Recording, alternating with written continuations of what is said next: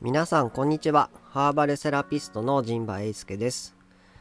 今回はえっ、と前編宣伝というかですね。あの来週夜カフェ学習会ハーブと星占いという活動をやりますのでそれについてね自分の心持ちというかあの意気込みをお話ししたいなと思います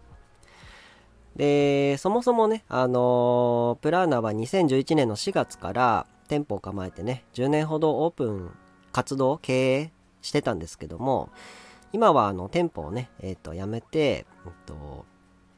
もうちょっとこういろんな場でね、活動したいなと思って、えっ、と、今ね、いろいろ企画を考えているところです。で、昨年23年ですね、うんと、3件講座をさせていただいて、うんと、教育委員会の方と、あとあの、秋田市の障害学習室、あとは、精霊女子短期大学の3件ですね。えっと、お話をさせていたださせていただきました。で、いずれも教育にね、まつわるところからのご依頼ということで、やはりその少しずつでもね、教育っていうか学ぶ場っていうのが大事なんだなっていうところと、あと僕自身もね、あの、関西で社会人をやっていて、秋田に戻ってきて思ったのが、その学べる場所がないっていうことに気がついたんですよ。あの、もちろんね、いろいろカルチャースクールとかいろいろあるんですけど、その僕が知りたい講座っていうかね、そういうのがあんまりなかったんですよね。まあ若かったっていうのもあるんですけど。で、今まあこの40代、えっ、と、少し過ぎてですね、うんと、まあこういう教育機関からのね、うんと、そういうオファーもいただいて、実際その講師としてね、お話をした時に、僕に向いてるなって思ったんですよね。一応話すのも上手だし、上手、まあいいや、自分で、自分のことを、こう、何て言うんですか、よく言いますけど、やっぱりお話も上手って結構言われるし、まあそれを真に受けてですね あの、調子に乗ってお話ししてるんですけども、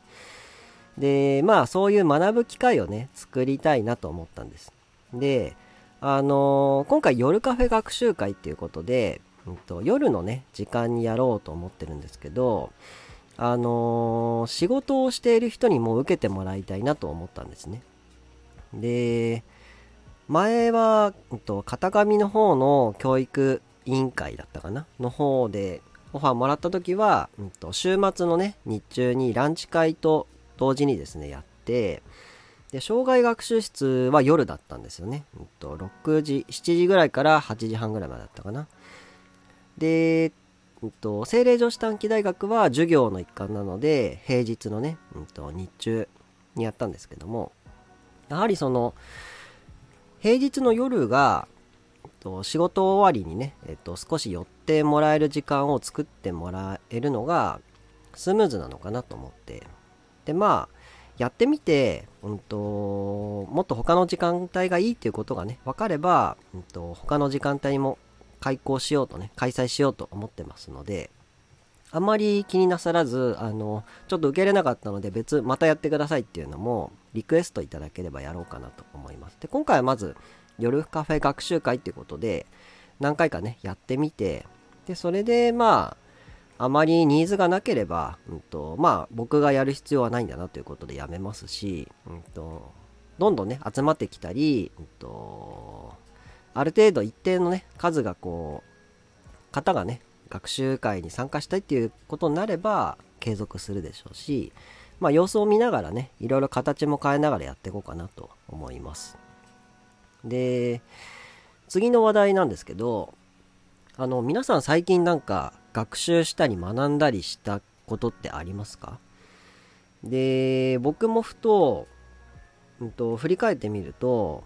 ちゃんとなんか専門書っていうかね、テキストを買って学ぶ時間ってあんまりないんですよね。で、ただ僕の、うんと、あの、性格上、いろいろこう突き詰めて勉強したりっていうのと、あと本をね、いろいろ読んでいるっていうところもあって、そこから勉強してるんですね。で、ただそういう勉強をしていると、やはりその、いわゆるその最先端のね、情報がスマホで見れるじゃないですか。で、大体その人たちと感じてることとか、うんと、やることとか、方向性って、僕結構いい線いってると思うんですよ。自分で自分でこういうの照れくさいですけど、もう 中年を過ぎたので自分で言っていくスタイルにしますけど、って思ったんです。で、皆さんはどう、どこでどうやってそう情報とかを得てね、勉強してるのかなってことを思ったわけですよ。で、ただそのお店をやってる時は、お話を聞いてるとね、うんと、まず自分の仕事で手一杯だとか、うんと、家事育児とかがね、あるとかね、うんと、趣味の活動で忙しいってことで、結構ね、忙しい人たち多いんですよね。で、なんか疲れてるし、っていう。まあ、ハーブティー屋さんなのでね、まあそういう何か、なんていうんですか、課題を抱えてる人がいらっしゃるっていうのがほとんどだと思うんですけども。で、最近のね、情報について僕感じてることがあって、基本まずスマホから皆さん情報を取ってると思うんですよね。まあテレビの方もいらっしゃると思うんですけど。でも大体みんなもうスマホじゃないですか？あとは新聞か雑誌かって感じだよね。で、特に今のその働き盛りっていうかさ僕と似てる世代とか若い子たちってのはやっぱ SNS とか YouTube が、うんと、情報の元になってると思うんですで僕もスマホをねなんかスクリーンタイムでしたっけ？あのえらい時間見てますよスマホでとっても楽しいです。やっぱりそのこう、TikTok は僕やってないけど、でもこう、YouTube のショート動画とかをこう見てるとね、なんか10秒、15秒ぐらいでこう、面白い動画がね、どんどんどんどんもう、迫ってくるわけじゃないですか。で、あれ、すごく楽しいんだけど、で、1時間ぐらいあっという間にね、溶けてしまうんですけど、何かね、身になってるかというと、そうではないんですよね。で、あの、すべて身にする必要もなくて、ただそれを楽しいなと思って見る時間も大切です。僕もそう、そうだったんでね。でただ、うんと、そればっかりになってても、結局虚無になっていくっていうか、なんかただ見せられて終わるっていうね。で、まあ言ってみたら、テレビ通販をずっと見てるみたいなさ、買いもしない ものをね、美味しいとかって言ってるやつとかをただひたすら見てるっていう。で、まあそれも身になってるかどうかは受け取り手次第っていうところもあるんですが、まずそれは一旦さておき、そういう情報っていうのはね、なんかファーストフード情報ですね。その、パッと食べ、一口目から美味しい。でも、うんと、それでこう、なんていうんですか、アドレナリンとかね、ドーパミンが出て、こうなんか幸福感を感じて、なんか楽しかな、楽しかったなっていう気になって終わると。で、そういう情報が、うんと、非常にいいわけですよね。それは誰にいいかっていうと、作り手にいいわけですよ。で、作り手は、うんと、なんでそういうのを作るかっていうと、動画をいっぱい見てほしいわけですね。何回視聴してもらったとか、何時間見てもらったっていうのがとても大事で、それによってあの人たちは収入を得てるわけですね。広告収入を得てるわけです。なので、うんと、言ってみたら、ジャンク、ジャンクなものっていうか、依存性のあるものうんと、どうしてもそっちにこう、不安な情報とかね、なんかこう、可愛い動画とかね、なんか犬とか猫が 動いてる動画もとっても可愛くて見ちゃうじゃないですか。ただそういう、うんと、目が離せないっていうかね、こう、肩まで泥沼に引きずり込むような情報も一部あるということです。で、それだけだと、うんと、まあそれをね、ただ消費するっていうのもすごく大事な時もあるし、うんと、楽しいのは楽しいので僕も見るんですけども、うんと、まあ、もう少しちょっと、うんと、なんて言うんですかね、観点、視点を変えて、いい情報を仕入れて、学んで、役立てるっていうことが、うんと、かなり少なくなってきてると思います。で、精霊短大行った時の学生さんはね、一生懸命ね、こう、先生たちもこう、いろいろ授業工夫して、学生さんたちもいろいろ頑張って、資格を取って、みたいなことをやってるんですけど、ふと僕なんかそこまですごい頑張ったかなと 最近頑張ってるかなといえばですね、まあ本を一生懸命読んだりしてるぐらいですね。あとは、あと、もう一つが、あのー、無料の情報って、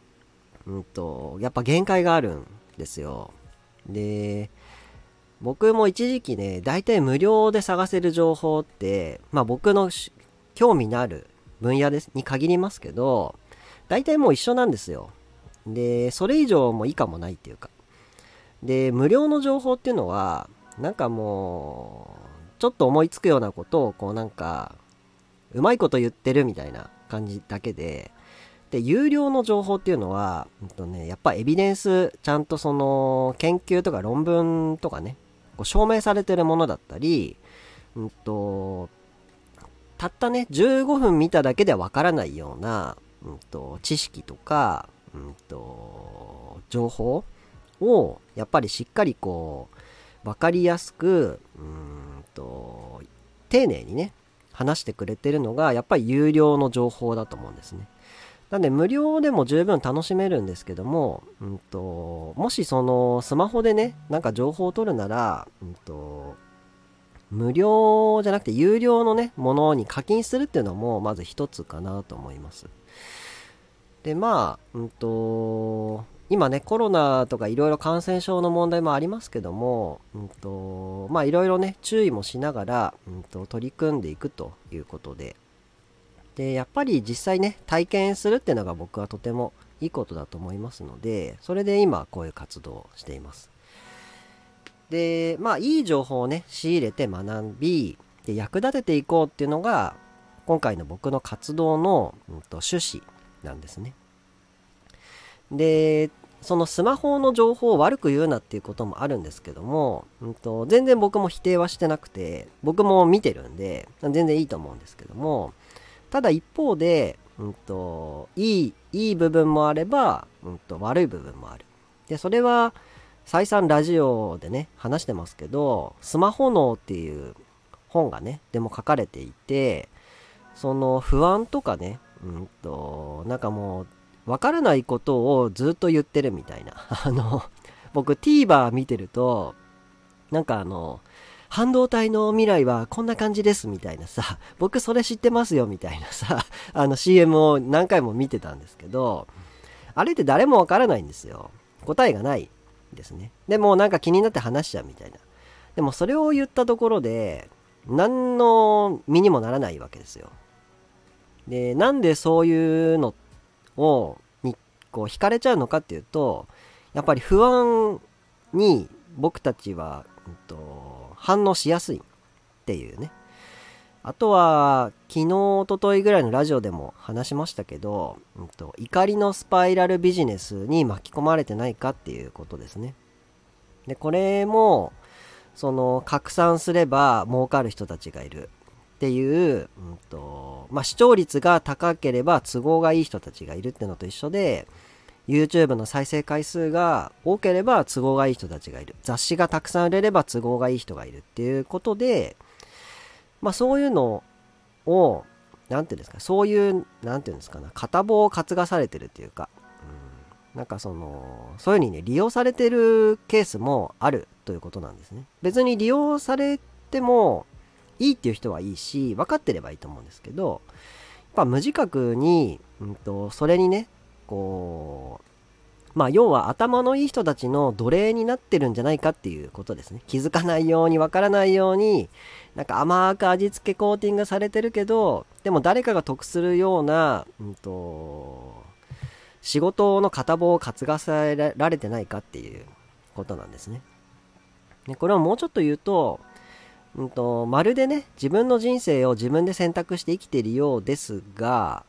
ところでも、よくよくこう考えてみると、そのシステムとかね、構造に実は取り込まれていて、なんかコントロールされているんじゃないのかなっていうことですね。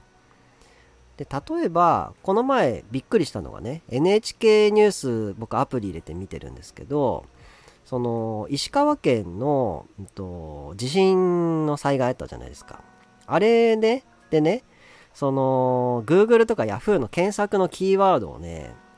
ずっと見てる人たちがいるんだって。で、そうすると、例えばね、うんと、罹災証明とか、うんと、自動車保険とか、みんな知りたいことを検索するじゃないですか。そしたらその知りたいことが検索ワードとしていっぱい上がってくると、そういうニーズがあるってことじゃないですか。なんでそれに対してまあ行政が、うんと、例えば水が足りないとか、うんと、まだ罹災証明ってこのエリアではいっぱい検索されてるからここに説明に行った方がいいとか、いいように使うこともできるんですけど、一方で詐欺とか、うんと、悪く使うこともできるわけですよね。なんで、そういうふうにただ自分の知りたい情報をスマホで検索していただけなのに、でもその大手企業のシステムとかによって、うんと、メタデータって言うんですけど、メタ情報ってものとして、うんと、それをね、うんと、統計学的に分析をされると、この地域は今お金がいっぱいあるぞとか この地域は今これに困ってるから、じゃあこの詐欺、この情報を持っていけば、みんな飛びつくよっていうことが分かってしまうわけですよ。で、そういうことも知っているか知っていないかっていうことって結構違うと思うんですよね。なんで、まあそういう、うん、こともね、えっ、と、学習していかないと、やっぱわからないわけですよね。で、これは僕の好きな映画でね、マトリックスって映画があるんですけども、うんと、その、有名なシーンでね、うんと、赤の薬と青のカプセル赤のカプセルと青のカプセルどっちを飲むんだみたいなね。でもし、うんと、今のままの生活がいいなら、うんと、どっちだったっけ？青の薬赤の薬だっけ？ちょっと忘れちゃいましたけど。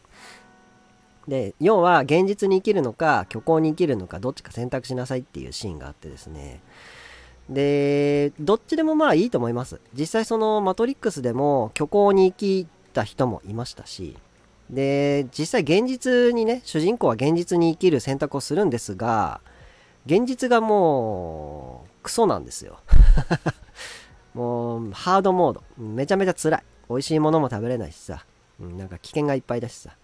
虚構の方がまだいいっていうか。うん、で、まあこれは別にどっちでも、その人のね、あの自分の人生なのでどっちでもいいんですけども、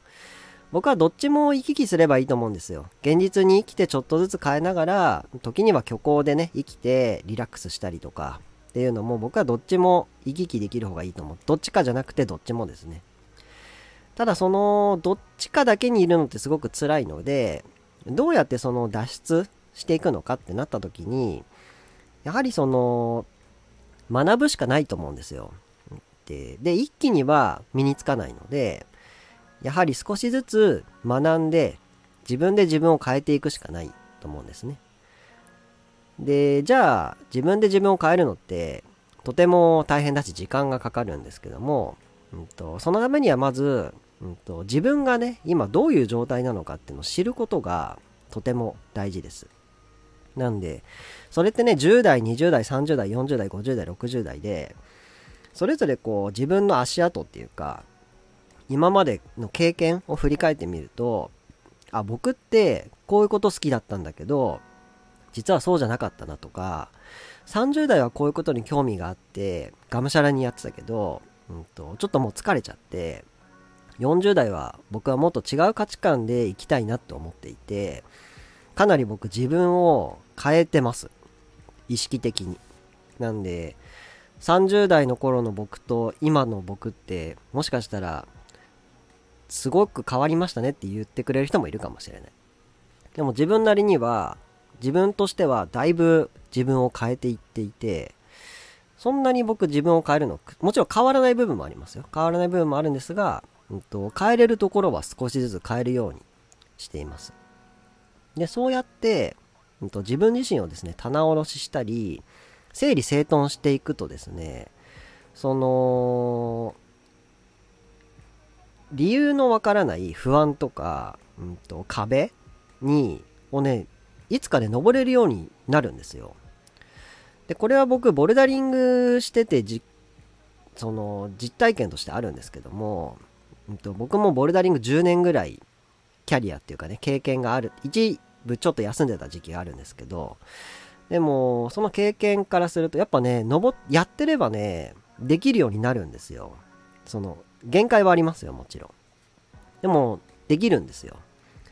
なんで、それをやっぱ地道に壁にチャレンジして、で、整理していって、こういうことはできるとか、っていうのをやっていくってことなんですね。で、まあ別にあの、そこまで あの、真面目にね、あの、あ、これだと思って参加しなくても全然よくて、あ、なんか楽しそうだからいいや、でも全然いいんですけど、僕は一応そういう風なね、思いを持って、えっ、と、この企画をね、考えてやろうとしています。で、じゃあなんで、あの、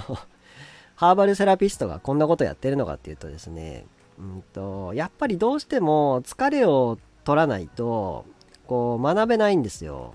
うん、し、とね、やっぱ健康を整えておかないと身につかないんですよね。なので、そういう意味で、このハーバルセラピストとして、うんと、こういう、なんていうんですかね、うんと、自分自身をね、アップデートしていける機会とか場を作りながら、うんと、ハーブティーとかね、えー、アロマテラピーでこう癒しつつね、えっ、と、自分をこう、大切にケアしながら、えー、自分を育てていくっていうね、そういうところに一応最終的にはつながるのかなと思って、こういう活動をしています。で、まあ実際、あんまりこの講座実際やるので、僕うっかり講座の内容を喋っちゃうとね、これでいいじゃないかってなっちゃうので、あれ、なんで、喋るところと喋らないところちょっと気を使って今喋ってますけど、実際そのハーブと星占いっていうのがですね、そのいわゆる西洋先生術っていう、うんと、ジャンルのものなんですけどもこれがね自分を知るってでその何て言うんですかねそのいろんな視点を多視点いろんな視点を持ちながらえー、っと日々をね、えー、生活していけいくのにとても役立つと僕は思ってるんですよ。で、まあ、あと楽しいしね。